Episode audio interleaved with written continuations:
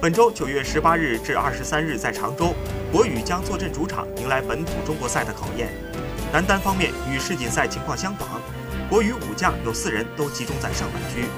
日本赛惨败给滔天贤斗的林丹，首轮就要对阵印尼好手金廷。后者在亚运会上与陈龙、石宇奇斗得难解难分。即便过了金廷这关，林丹第二轮就要迎战丹麦世界排名第一的安塞龙，晋级形势极为严峻。如果林丹没有好的表现，不足以在本次中国赛上走远。陈龙与黄宇翔首轮就要进行内战，胜者第二轮很可能要面对韩国的李东根。继续前进的一方将在四分之一决赛面对林丹或者安赛龙。石宇奇若能闯进四强，很可能面对刚刚在本土夺冠的女韩新一哥陶天贤。